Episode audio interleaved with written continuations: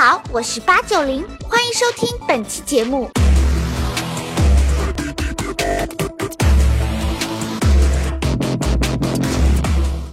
世界如此喧嚣，真相何其稀少。大家好，我是吴晓波，欢迎再次来到吴晓波频道。我们这个节目啊，每次都谈一个真相。今天呢，我们谈一个大家都很喜欢的真相，叫做财富的真相。请来一个老朋友，我跟他认识呢，应该超过十五年了。我记得第一次见面还是秦朔做的介绍，是在上海的波特曼酒店。然后呢，那一天上海呃雾霾霾的，但是没下雨。然后呢，他就跑进来啊，拿了把雨伞，然后呢脖子上呢围了一根呃格子的围巾，一看就是个英国人。他不远万里的跑到中国来干嘛呢？帮助我们的企业家、有钱人数钱。这一数啊，就快二十年了。不久前呢，他刚刚发了今年的百富榜，还发了八零后的。富豪榜，请到了胡润来谈谈财富和中国企业家这些年的事儿。欢迎胡润，Thank you for such nice introduction。今年的榜单又公布了，你觉得最大的让你意外的东西是什么？嗯，就有几个。嗯，我记得一方面是前面几个人就是有不断在换位置的，对。所以今年就是徐家印第第一次当首富了，对。就是没想到他的财富呢一年到第二年就是今年近六倍，对。这是很难想到的，而且他的企业恒大现在都要突破五千亿的一个销售规模的，嗯，而有被投资者也比较受认可的。第二名、第三名就是马化腾、马云，嗯，就是都在两千亿以上的。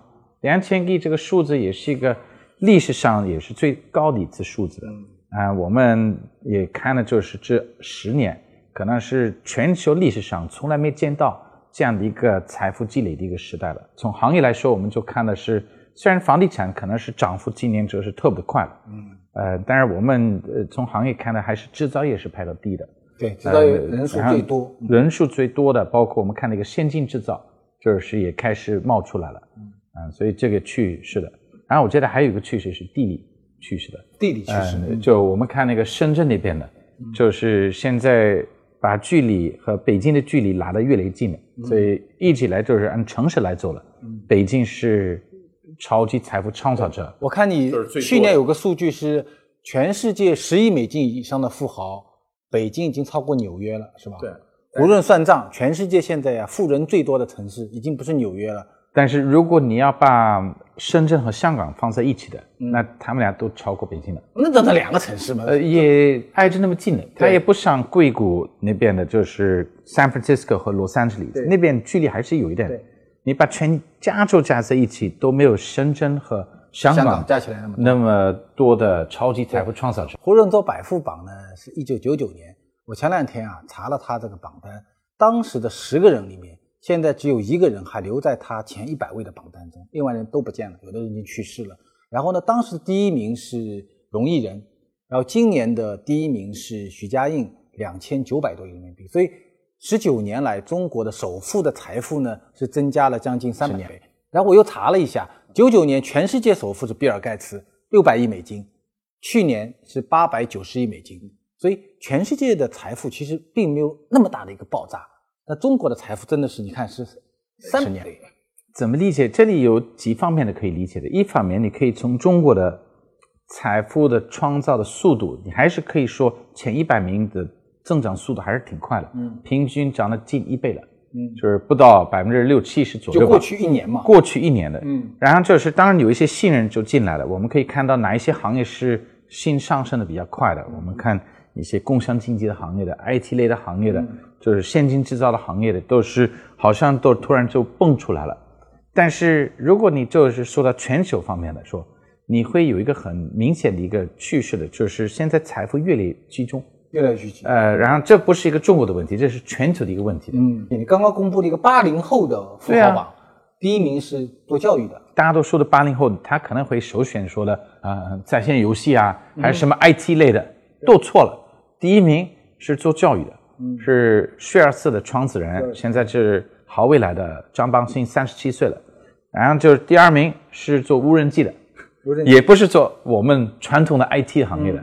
第三名是我们所理解的传统的 IT 理解，就今日头条的呃张一鸣的。啊，然后我们今天都有个九零后的能上榜的，就是也是做共享经济的，是那个 OFO 创始人戴维，对，他是一九九零年的，九一年，九一年的，九一年的，就是呃，今年才二十六岁的，所以我们八零后感觉已经有压力了，因为九零后都已经上台了，就这样子的来来来看的。但是这种新面孔的真的好玩的，嗯，而且你说工商经济的，你说现在工商经济全球最大的非上市的，呃，就是独角兽的，也就是滴滴出行，对。它算直译的啊，呃，已经都有他是近八三年的嘛，他也年轻嘛。他也年轻的。你这个榜单啊，十九年的榜单里面，我们算了一下，首富有十三个，对啊是，不是换的很厉害？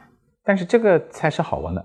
呃，我说是才是好玩的，因为对不是说不是说对对对几年不会换，十年不换，二十年不换。对啊那个美国已经二十多年不换了。但是这个是不是一般来说是不是因为上一次的那个企业家做的不好，而且是他被超越了，就这么简单的，是每一次有个新面孔超越了，谁能预测到的房地产两年前就是会创造一个虚占近三千亿的这种盘子的，这很难预测到了。我们都知道中国的房价是涨得蛮多的，但是三四线城市就是城市化就是加快速度的那么那么多的，但是我是完全没有预测到的。我会说啊，肯定是做 IT 的，现在这个 IT 时代就到了。嗯，十年前我记得我当时找到了定磊作为第第一个是对呃 IT 界的首富了，零三年左右吧。零三年对，呃，然后那个时候我就觉得啊，现在我们找到了中国的比尔盖茨。零三年他，零四年是陈天桥吧？呃得，零四年是黄光裕的。黄光裕所以这些人就是每一次都被超越了。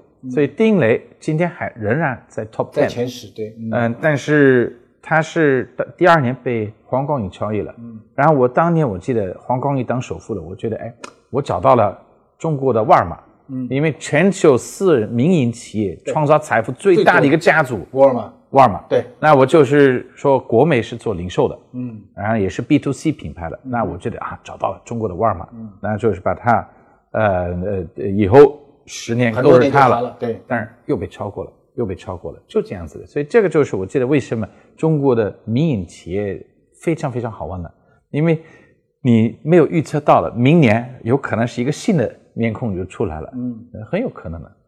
你干这个事儿啊，数钱这个事儿呢，十九年前中国当时上市公司还没那么多嘛，很多财富其实是不知道的。嗯，我们我们先来说第一个问题，就是当年那些在十来年前很多公司还没有上市的时候，那些财富是怎么算出来的？其实跟今天一模一样的，你就对比一些上市公司的，然后尽量就是对比它的规模和它的同行，然后就是可以挖一个市盈率来做的。其实跟你一个投行做的一样的，嗯，就是投行他要投资这个企业的，他再怎么说也要给他做个评估的估，值，嗯然后这个估值是来自于最近一轮的融资的，嗯也是来自于对比一些其他类似的企业的，所以我们就是差不多就这种模式的。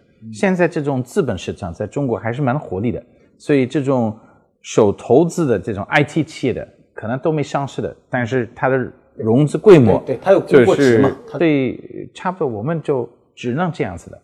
嗯但是财富很多人对很多人来说是比较阴性的事情。嗯，我们一直认为我的我认为我的 DNA，呃，我们做这个企业的 DNA 或者百富的 DNA，就是是让世界通过这些人的故事更了解中国的经济发展了。嗯，但是同时我们也发现，当我们帮助这些人的财富阳光化了，我们也是人家不想让你阳光。这个对一个经济的长期的发展来说还是蛮健康的。嗯如果你可以承担这个阳光化的责任，嗯，那其实这个对长期来说绝对是好事情了。你你历史上有没有有一些有一些人的财富，你就觉得他非常非常多，但是呢，你一直没有把它放到榜单上，有这样的人吗？我们看到，比如说，连你能想到的就是海尔的张瑞敏，张瑞敏对，我们认为他应该能上榜，但是我们看不出来他的股份的就。到现在还看不出来。到今天，你想一想，那么有名的一个企业的，应该他的创始人应该是可以上榜，但是他有一个员工呃会会智库会的然后这个员工这个会是具体怎么分配出去的，我们就看不出来了，所以一直以来都没有上榜。还有类似很多人，照你这么说来，其实还有很多人的财富其实是没有在台面上。那肯定的，就是有点像一个财富冰山，上面是阳光的财富的，下面是阴性的财富，阴性的财富又可以分到比较低调的、蛮健康的这种财富。我记得零八年的时候，就这十年前，其实当时呃百富榜很大的争议。我记得那时候当时是有几个排在前几位的人，一年之内连续出事。我觉得黄光裕，还有杜双华，还有一个东北的叫杨斌的，是吧？就连续的出事。然后呢，就有大家说百富榜是个杀猪榜。嗯，我记得当时压力大不大？呃，我觉得杀猪榜这个没给我们多大压力的，就是因为实际上这个数字是特别的少。我们真正的历年上我们的百富榜也应该现在有个近四千个人，历年正是状官方的出问题的，就是被抓了还是被盘了，就是大概有个呃百分之一点一，一点就是百分之九十八点九。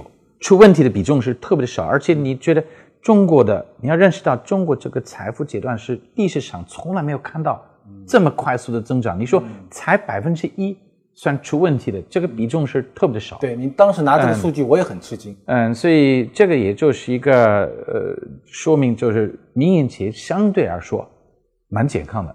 而且相对你再这么说，是活力的。只要是新面孔出来了，你会发现都是民营企业家。我们有一个原则，我们用的是公开信息的数字的，这个是特别特别的重要的。所以我能找到任何人在我们的榜单上呢，就是你可以问我这个人是怎么算的，你要同样的去掉你在公开场地就是能找得到的，这是我们的秘密武器的。所以我们不是说我追你，我必须要让你上榜。因为你还没上市，你的股份情况不清楚的，呃，我不会那么主动去把你写到榜单上。我们就要等到公开场地呢，看得到你的财富的，然后就是第三方也可以同样结算这个财富的。那如果这样子来说，其实我们真正的这种很深入的这种水很深的这些企业家，我们本来就见不到。嗯。你最近在做一个榜单，我觉得挺有意思的，就是印度的榜单嘛。嗯，因为大家把中国和印度两个国家，我记得大概在七八年以前就开始做对比嘛，一条龙，一个象，叫龙象之争。然后呢，印度经济现在跟中国只有中国的五分之一的一个规模吧。你现在在印度做印度企业家的这些榜单的时候，和你十九年前做中国企业家榜单，你的你觉得有类比性吗？我觉得就是有点重来的感觉的，有吗？有重来？我觉得真的是蛮好玩的，因为第一年、第二年、第三年我们发印度富豪榜，你发了几年了？已经？我已经第六年。呃，我们在印度现在都有七百个人上我们的印度富豪榜，嗯，然后这个增长速度也是大概六七倍，也是五年的，嗯，而且它的增长速度有点像中国的十来十二年前左右的这种规模的。他现在首富是多少？多少？首富他是做能源，是一个二代的。哦，嗯，但是他的财富一年到第二年是呃，也增长速度是百分之六十。哦，那跟中国他就呃也是蛮快的，但是他的财富也是挺大的，也是有人民币两千五百亿的。我下个月我会去呃印度，我会颁奖印度最受尊敬企业家奖给这些企业家的。其实你第一，其实你第一名可能算不出来，可能比较准确的是第五十名到一百名，对吧？因为第一名他可能财富聚集的很快嘛。如果如果他第五十名和我们的第五十名比的话，大概是差多少？呃，我们我们有多少能进第五十名？呃，你说全球的，中国中国中国的第五十名，中国的第五十名大概，对你你你的目标啊，就是大概是三百亿，三百亿人民币人民币的啊。印度现在呢？应应该是嗯，它的五分之一的左右吧，差不多一百亿，一百二十亿的，一百二十左右。对，所以不，我我很喜欢的，为什么？因为。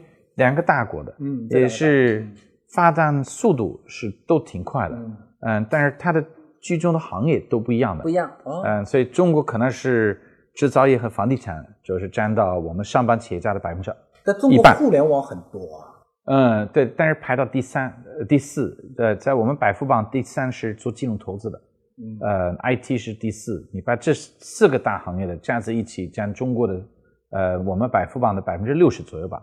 印度是医药行业是排到第一的，制造业就是排到第二的。那它的它的互联网呢？互联网和房地产呢？呃，房地产相对中国很弱很弱的哦。所以我有个预测的，我预测的大概五到十年内的就这么快了。全球各个大国家里面的最大的房地产商都是中国的。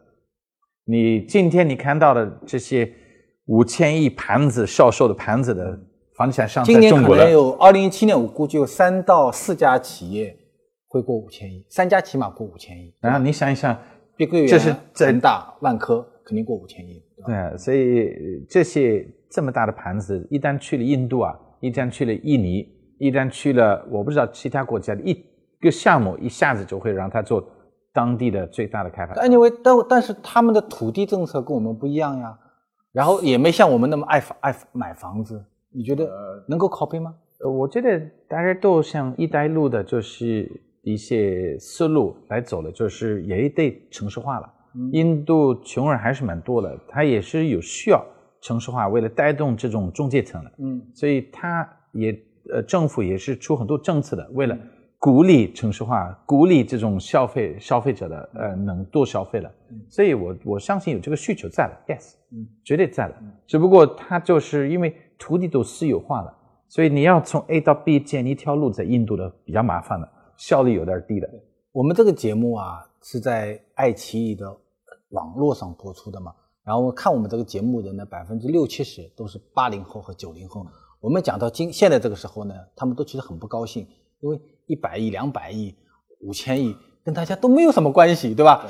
然后呢，中国现在也大家也很讨论一个问题，说你看咱们十九年的百富榜出出了十三个首富啊，像丁磊他们当年三十岁就上你的这个榜单了，对吧？那么现在的八零后、九零后啊，咱们中国有句话叫做阶层固化嘛，就是再往上跑已经很难了。你从你的财富排行榜来看的话，这种情况存在吗？就是八零后、九零后，但是上榜的速度是不是还快？还是哪些我我们行业有可能？今年在我们百富榜上有九十九个人是八零后的，嗯，其中但白手起家的，白手起家的只有百分之五都不到吗？嗯，就有是吧四十个人左右吧。嗯，对啊，这百分之你两千个人九零后我们现在都有一个，所以我前面所说的那个 OFO 的你两创始人，一一个的是两千个人里面是吧？，对一个对，那很少啊。你当年黄光裕、丁磊上榜的时候就三十多岁出头嘛，已经是首富了。那现在中国，你觉得就？我就问你个问题，回来，未来五年内有没有一个中国人白手起家，三十五岁能当首富的？应该在这种新经济的环境下的，都有可能会冒出来一个新的一个生物科技的一个大王，然后就是把所有的周边的全部收购了，因为因为为什么中国这个我觉得不可能。我觉得打这个赌，我我我觉得中国是这样子，就是你有一个超大的一个市场，资本也是很很方便的。如果你的商业模式好了，所以你可以加上速度，加上资本，就是可以掌握很大的一块土地的。嗯，说不定马云还是马化腾把资产都是捐出去的，做公益的。呃，那呃，那有可能就是会分散出去的。嗯嗯，但是我同意，就是你说，如果你的真正的目标是要做首富，首富难了。呃，这个门槛现在实在太高了，而且我心目中我都不开心，因为我们百富榜我都把门槛留在二十个亿，已经很不容易的，已经做了全球最大的一个财富榜。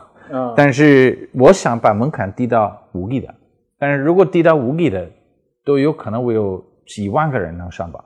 我如果今天问你，如果今天有个九零后的人是吧，他来问你说，胡润，我我现在九零后，我五年后想要上你这个富豪榜，咱们不多吧，进前二两千位，我从这些已经当过首富的人身上，我能够学的东西是什么东西？嗯，我记得就呃，就第一批企业家的是诚信、勤奋、务实。现在一批企业家就是创新、速度、资源整合、资本。哦，就还是有不一样所。以呃，我觉得完全都不一样的。所以你现在必须要创新，加上很好的资源，就是人才和资本，然后速度速度，，otherwise 你会被超越的。嗯，所以呃，还是有机会，你认为？我我我认为机会，你说到真正的做到前几名，现在很难，因为资本时代到了，而资本时代到了的问题是在这儿，是吴晓波，你两亿买不买你的平台给我？你会说嗯不考虑，二十20亿亿买不卖？嗯你会说嗯算了不要了嗯，两百亿卖不卖？嗯嗯可以考虑吧，那你就 finish 拜拜了。嗯所以意思就是这些大的盘子对他们来说，收购一个十几亿人民币的一个东西已经不算特别不算多了。特别多嗯那就是一百个亿也越来越在市场，我们都看到是普遍的。但是你是不是可以突破三万亿的腾讯，还是三万亿的阿里？那就是另外一件事情了。对，但是靠着这个新经济倒是有机会了。有机会。有机会了，因为你靠这个新经济，现在新东西一天到第二天都冒出来了。嗯，但是你有没有可能像 OFO 完全改变那么多的年轻人的这种上下班的这种、呃呃呃，就是生活方式的？嗯它的估值也就三亿美金，两百亿人民币的。两百亿人民币，如果这个企业全是他的，也进不到前一百名的。然后我记得你这个榜单中啊，我记得当年我看到的第一个二代是杨惠妍，是吧？碧桂园的杨惠妍二代。你现在这两千人里面，二代比例高不高？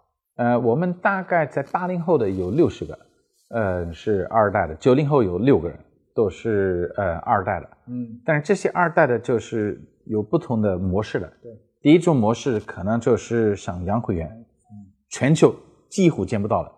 爸爸还在正常生活、运营企业的过程中，他把所有的股份让给孩子。你全球你找不到第二个，对，而且不给儿子，给女儿，是吧？所以这就是一个模式。第二种模式是有点像王健林和王思聪，就是王健林就是把其中的一些股份百分之一先给孩子去，呃，就是创业的用的，而就是去思考用的。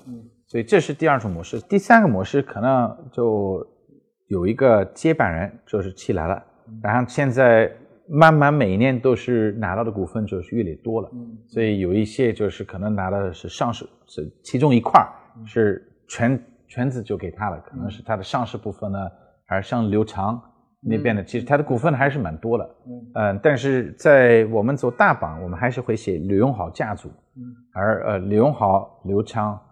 父女，妇女，呃，因为他的股份相对比较多一点。嗯，你接触这些二代，你觉得他们跟他们的父亲相比，在对财富的态度啊，对工作的态度上有大的区别吗？呃，我觉得二代基本上对创造财富的价值观是跟第一代是比较相似的，就是问题出现是在第三代的，因为第三代他离这种财富创造者是比较远的，他就是出生已经很多了。嗯，但是大多数的二代的出生的时候。不算太多了，嗯，哪怕在出生的时候就见不到父母，但你因为父母都在外面就创业了。但你见到的这二代可能还是七零末八零初的，啊，就他爸爸妈妈应该是四零后五零后。那如果现在的六零七零后的小孩，他的子女其实是没有看到过父母那么勤奋、那么穷的一个状况嘛？但是他还是天天跟父母在一起，跟创业者在一起的，就是创业者在创业的过程中。它还是能传播出去这种家族传承、传承那个创造财富的一种文化的，我认为的。但是我觉得就问题是在第三代，就是真正来说的，因为第三代他就没捡到了这种气氛，他就没有感觉了，还是可能是一个很年轻的二代了，嗯，就是也没有这种感觉。问题出现在这些人，你所以富不过三代的，这个还是有道理的啊。十九年来，你觉得？呃，做这个工作开不开心？啊，我觉得没想到，真真的没有预测到的，就是全球就财富积累的都是在中国的。我当时我就觉得，哎，这个是蛮好玩的。我可以通过这么一个榜单的这些上榜企业家的故事，可以把这些故事再包装介绍给国外的，卖给英国人，嗯，然后就是让英国人、美国人多了解中国的经济发展。我当时是这个思路的。但是我们有预测到的，其实，在全球的财富创办的历史上，可能现在我们了解的是洛克菲勒、摩根卡纳基，嗯，但是下一批人绝对毫无疑问是我们中国这帮人，而且都是跟着我们就今天在历史人物，呃，他们都是历史人物了。呃，我知道一百五十年以后，我们肯定来写专辑，关于中国的财富历史上都会写我们现在周围的这些企业家的，这个我是深度感觉的，而且我希望。我们今天的很多八零后、九零后的听到的这些，你要认识到这一点。现在是一个世界几乎没有见到的一个历史时刻的，下一个时刻理论来说应该是印度，再下一个立刻的也应该是非洲的，所以这是我的个人的目标。我就是先把中国都去了解的深一点了，然后其次我下一。带我就还要去非洲，我我我会把印度做起来印度公司到非洲去。嗯，然后我儿子的儿子可能就是要在非洲做。嗯，胡润现在讲中国已经讲我们中国了啊，我们很高兴感化了一个英国人。他确实呃没有想到啊，一开始做这工作的时候，并没有想到是一个那么大的一个故事。其实我们每一个中国人也没有想到会经历那么大的一个故事。我们活在了一个非常宏伟的一个历史中，非常高兴。无论能够进变成我们中国和我们中国人，希望他帮我们中国企业家这个账啊继续往下算下去。然后呢，拿了这个经验帮印度人去算账，帮非洲人去算账。感谢收看今天的吴晓波频道。吴老师，您采访过很多中国的老一辈企业家，您觉得在他们身上有哪些品质值得我们现在的年轻人学习呢？呃，最近有一个老朋友吴冠球啊，刚刚去世。啊，我觉得他是一九四五年的人。中国有一批出生在三零年代、四零年代改革开放最早期的帮企业家，其实我觉得在他们的身上给我留下。印象最深的是，呃，他们那种非常古典的气质，就是为人呢很忠厚，呃，以诚待人，然后呢勤勤恳恳的工作，也有毛病，比如说他们不太相信资本这件事，然后呢非常的精明，啊，同时呢也非常的豪爽，啊，古道热肠。我觉得这些性格很像我们在书本里所看到的古典意义上的中国人。吴老师。有时候人的认知度越高，决策就越难。您对此有感触吗？对啊，你看全中国的创业者里面，你真的博士毕业以后创业成功的概率就非常的低了。博士生创业成功的概率应该低于文盲创业的成功的一个概率，因为你变成一个非常理性的人，然后呢，面对一些不确定的事情，你就不敢去干。那么。贝索斯曾经讲过嘛，他说你一个事情如果十拿九稳的时候，基本上黄花菜已经凉掉了。而博士生那些特别理性的人，最愿意干的事情就是十拿九稳的事。所以这里面就有一些啊激情和理性之间的一些悖论。吴老师，十月上旬的时候，中通、韵达等快递相继宣布上调快递价格，但这一次消费者竟然很少有骂声。您觉得是不是如今的消费者更宽容啦？中国的电商之所以那么发达，很大的原因是中国的劳动力成本比欧美要低很多。比如说，在中国你买一件衬衫五六十块钱还可以包邮，那么如果你在美国的话，一两一二十美金的衬衫送到家里的话，那个运送费可能也要十个美金、八个美金，所以这个是一个红利。接下来你看到的一个情况是，物流的成本一定会越来越。